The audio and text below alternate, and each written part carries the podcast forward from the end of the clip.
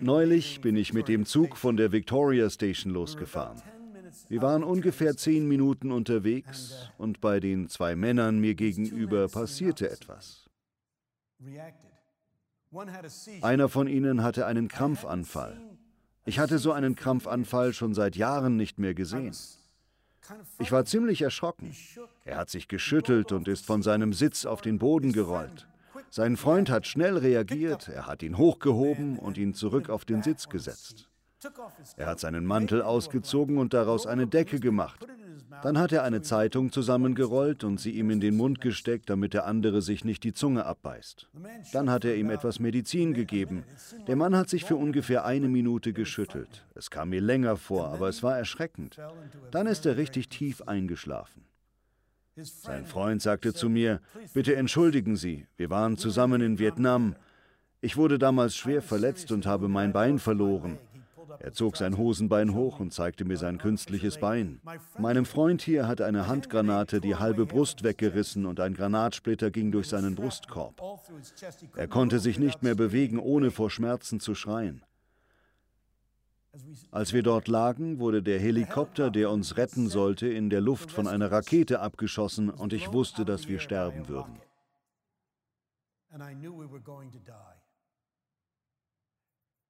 Irgendwie ist mein Freund aufgestanden. In einem Todeskampf stand er auf. Unter Schmerzen hat er sich bewegt, zu mir heruntergefasst, mein Hemd gegriffen und angefangen, mich durch den Dschungel zu zerren. Bei jedem Schritt hat er vor Schmerzen geschrien. Ich habe ihn angebrüllt, James, lass mich. Geh ohne mich weiter. Du kriegst niemals uns beide hier durch den Dschungel. Aber er hat es geschafft. Ich weiß nicht wie, aber er hat es geschafft. Vor einem Jahr habe ich von seinem Zustand gehört und dass immer jemand bei ihm sein muss, denn man weiß nie, wann diese Krämpfe kommen und jemand muss dann bei ihm sein, um sich um ihn zu kümmern. Darum habe ich mein Apartment in New York aufgegeben, habe mein Auto verkauft und bin hergekommen, damit ich dieser jemand bin. Ich bin jede Minute des Tages bei ihm. Das ist unsere Geschichte. Ich hoffe, Sie entschuldigen die Aufregung. Ich sagte zu ihm, Sie müssen sich nicht bei mir entschuldigen. Ich bin Pastor und bin immer begeistert, wenn ich eine gute Geschichte höre. Und das hier ist ein großartiges Zeugnis. Niemals werde ich seine Antwort vergessen. Er sagte, oh, seien Sie nicht zu sehr beeindruckt. Sehen Sie, nach allem, was er für mich getan hat, gibt es nichts, was ich nicht für ihn tun würde. Dankbarkeit. Diese Form der Dankbarkeit schulden wir unserem Herrn und Retter Jesus Christus für all das, was er für uns getan hat und was er weiter für uns jede Minute an jedem Tag tut. Als er vor 2000 Jahren am Kreuz gestorben ist, da hat er die Strafe für unsere Schuld auf sich genommen. Aber noch mehr als das. Er hat die Sünde in sich aufgesogen. Lassen Sie mich Ihnen eine kurze Einführung in Einsteins Relativitätstheorie geben. Ich dachte, das könnte Ihnen gefallen. Einstein hat gesagt, dass die Zeit relativ zur Bewegung ist. Je schneller Sie reisen, desto mehr ist die Zeit komprimiert. Wenn ich Sie also in ein Raumschiff setzen würde und Sie ins Weltall schicken würde mit einer Geschwindigkeit von 160.000 Meilen pro Sekunde und Sie kommen in zehn Jahren wieder, dann wären Sie bei der Rückkehr zehn Jahre älter. Aber der ganze Rest von uns wäre 20 Jahre älter. Sie fragen sich, wie geht das denn? weil die Zeit immer mehr komprimiert wird, wenn Sie die Geschwindigkeit erhöhen. Und bei 160.000 Meilen pro Sekunde würden unsere 20 Jahre auf 10 Jahre Ihrer Zeit komprimiert werden. Wenn ich Sie mit dem Raumschiff ins Weltall schicken würde und Sie würden mit einer Geschwindigkeit von 170.000 Meilen pro Sekunde reisen, dann würden unsere 20 Jahre zu einem Tag in Ihrer Zeit komprimiert werden. Hier ist der springende Punkt. Wenn ich Sie mit Lichtgeschwindigkeit auf die Reise schicken würde, 186.000 Meilen pro Sekunde, dann würde die ganze Zeit auf einen einzigen Moment komprimiert werden. Jetzt können wir das nicht machen, denn sobald Sie Lichtgeschwindigkeit erreichen würden, würde Ihr Körper sich in Gewicht und Größe unendlich ausdehnen. Ich erzähle Ihnen das, damit Sie niemals zulassen, dass jemand Ihnen sagt, Sie seien fett. Sagen Sie einfach, ich reise einfach zu schnell.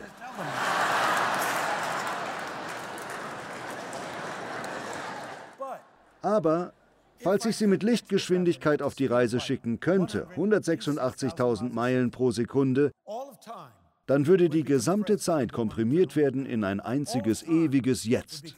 Die gesamte Zeit würde in einen ewigen Moment komprimiert werden. Es würde überhaupt keine Zeit mehr vergehen.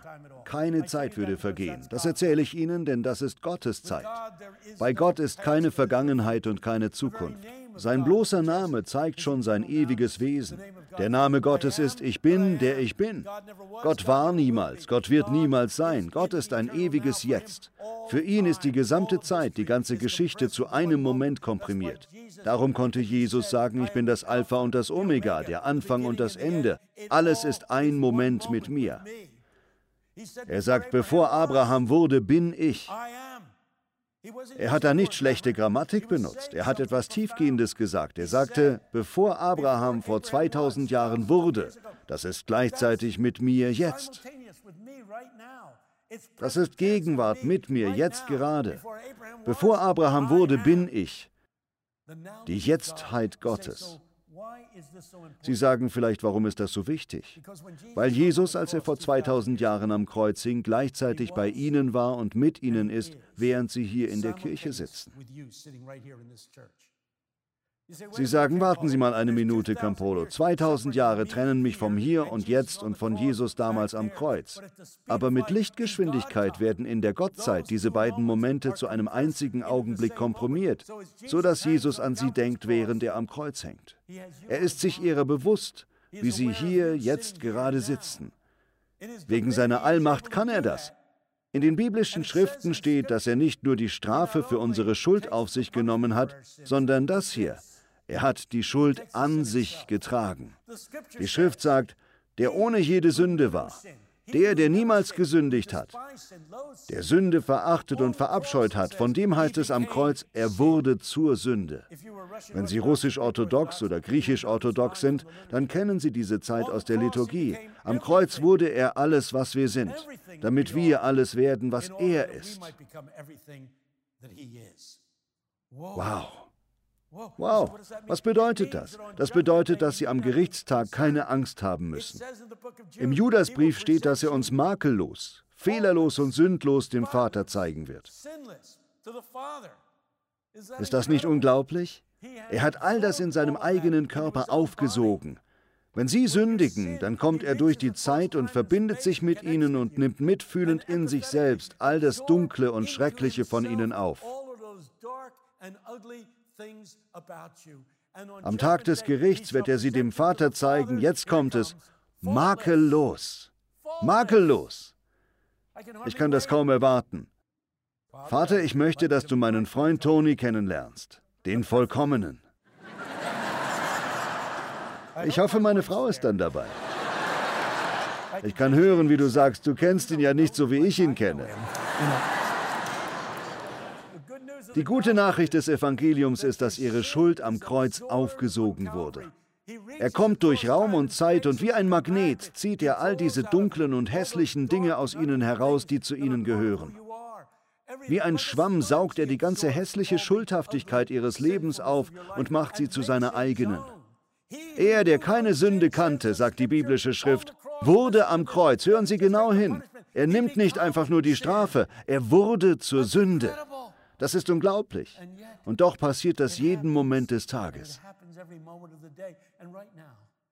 Jetzt gerade, wenn Sie sich dafür öffnen und sagen, Jesus, verbinde dich mit mir, komm durch Raum und Zeit und berühre mich und saug alles aus mir auf, was nicht sein sollte, damit ich alles werden kann, das du für mich möchtest.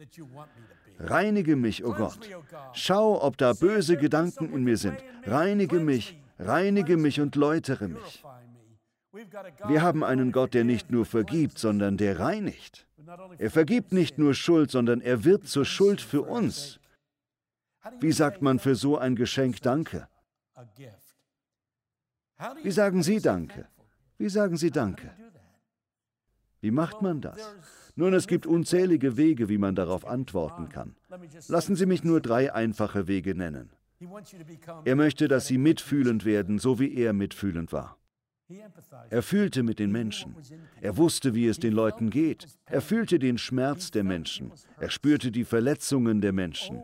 Er war immer bereit, sich stören zu lassen, so wie er von dem blinden Bartimäus gestört wurde. Sie brauchen Hilfe? Lass mich anhalten, lass mich dir helfen. Lass mich dir helfen, lass mich mit dir fühlen. Lass mich mit dir verbinden. Empathie.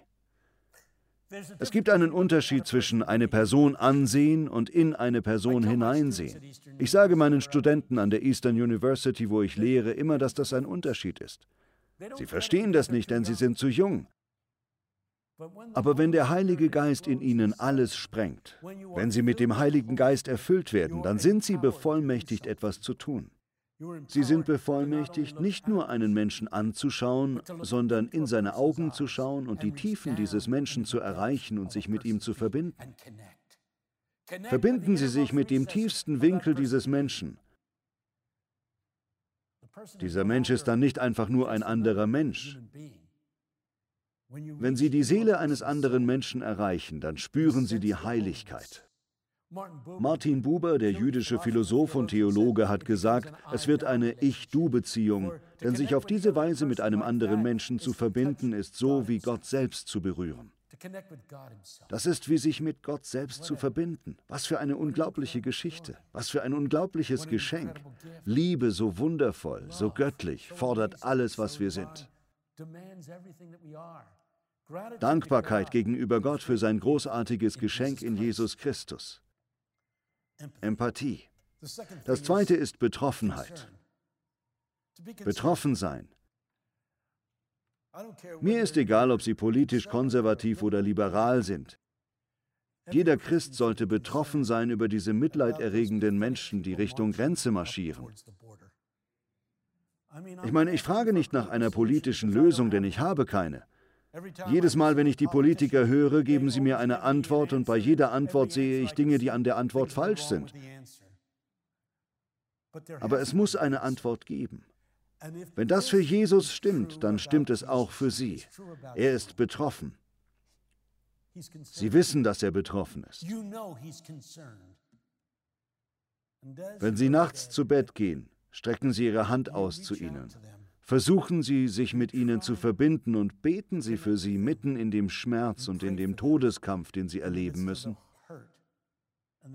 Von diesen Menschen betroffen sein bedeutet, dass wir sie nicht ignorieren. Wir sagen dann nicht, so was sollten die nicht tun. Sie wissen dann einfach, dass das verletzte Menschen sind und wir sollten betroffen sein. Einmal war ich in Haiti, um nach ein paar meiner Studenten zu sehen, die da arbeiteten. Ich steige also aus dem Auto aus, gehe über den Bürgersteig, um in das Holiday Inn zu gehen, direkt in Port-au-Prince. Dabei werde ich von drei Mädchen abgefangen.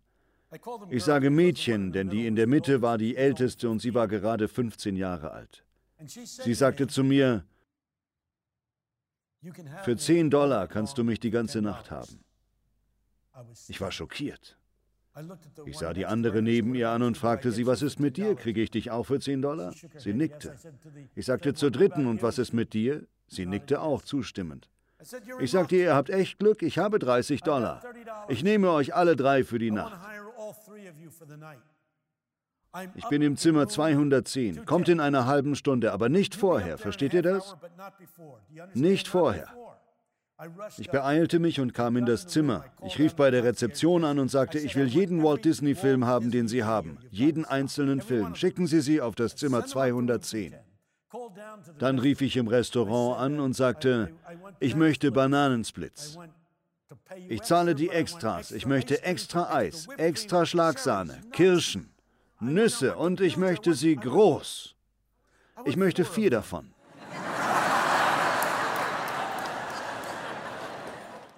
Dann kamen die Mädchen, dann die Filme, dann die Bananensplits und ich saß auf der Bettkante und wir feierten eine Party.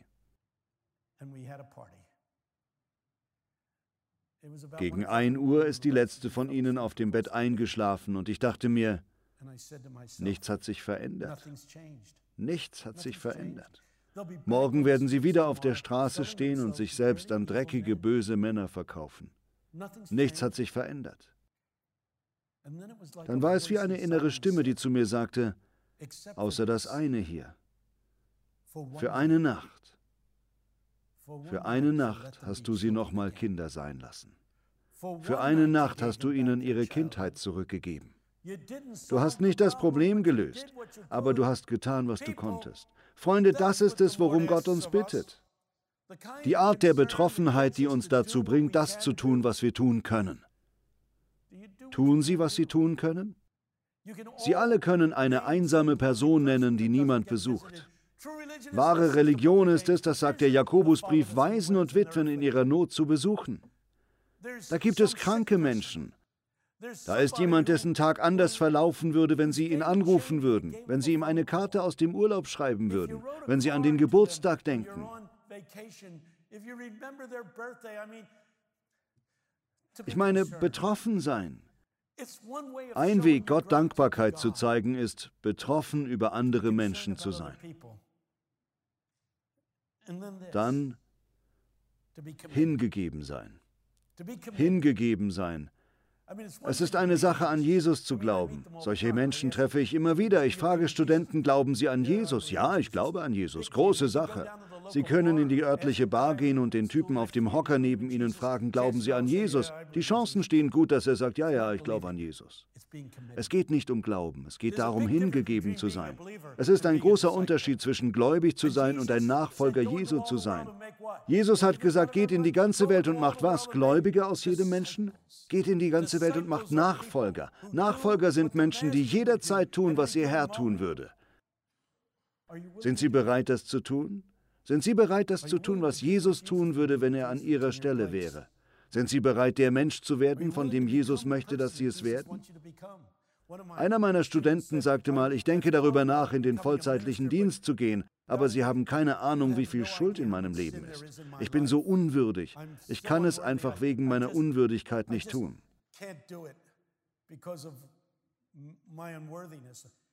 Ich habe ihm darauf eine Geschichte erzählt von einem Studenten, den wir zu Bischof Tutu geschickt haben.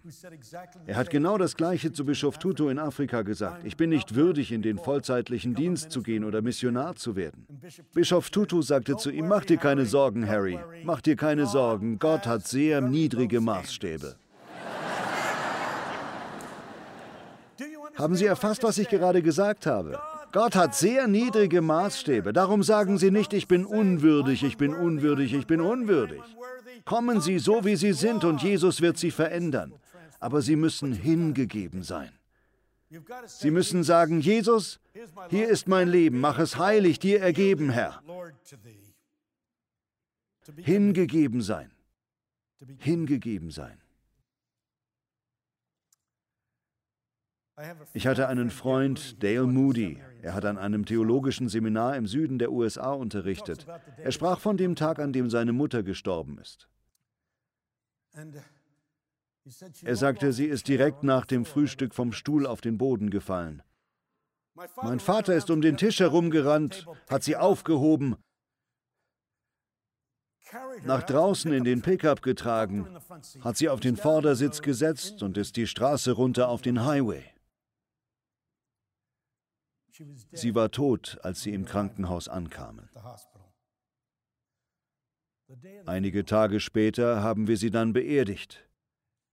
Wir haben alles geregelt und sind dann zurück zum Haus gefahren. Wir saßen auf der Veranda, als mein Vater mich und meinen Bruder fragte, was denkt ihr, macht Mama jetzt? Was glaubt ihr, macht sie jetzt in diesem Moment?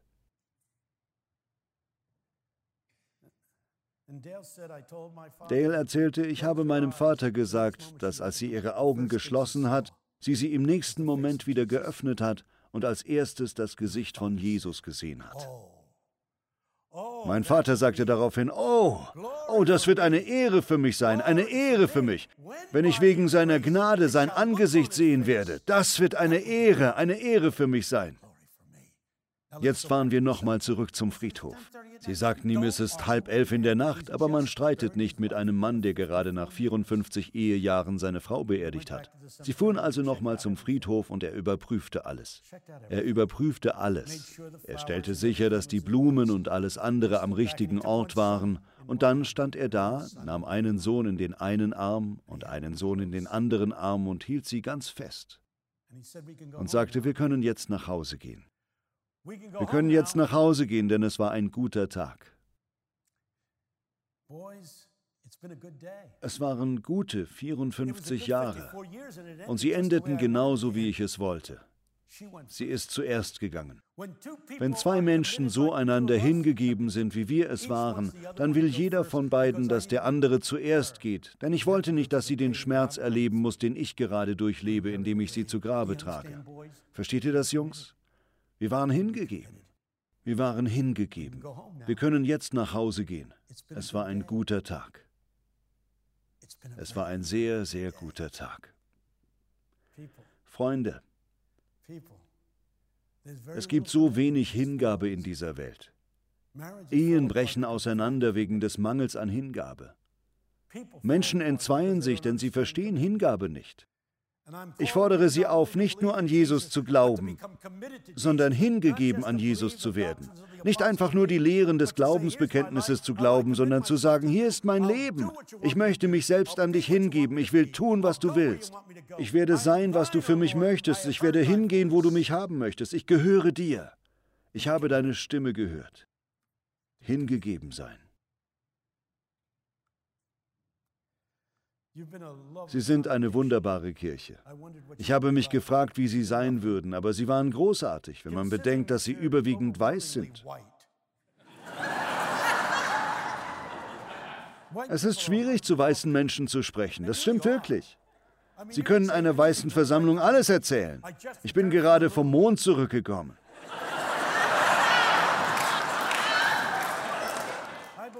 Ich gehöre zu einer afrikanisch-amerikanischen Gemeinde, eine schwarze Kirche. Und Mann, die lassen dich echt wissen, wie du dich schlägst. Die Diakone sitzen hier ganz vorne, ganz vorne. Immer wenn du etwas Gutes sagst, dann rufen die Diakone, Predige, Bruder. Ich wäre noch viel besser gewesen, wenn meine Diakone hier gewesen wären, anstatt ihr Leute. Die Frauen in meiner Kirche halten so eine Hand in die Luft und sie sagen, gut. Einfach nur das klingt nicht so viel. Sie haben da 500 Frauen, die sagen, gut. Die Männer in meiner Kirche sind die Besten. Die stehen auf und rufen, weiter so, Baby, weiter, Mann, weiter so, weiter so. Das hören sie von weißen Menschen nicht. Weiße Menschen rufen nicht weiter so, die rufen, stopp, stopp.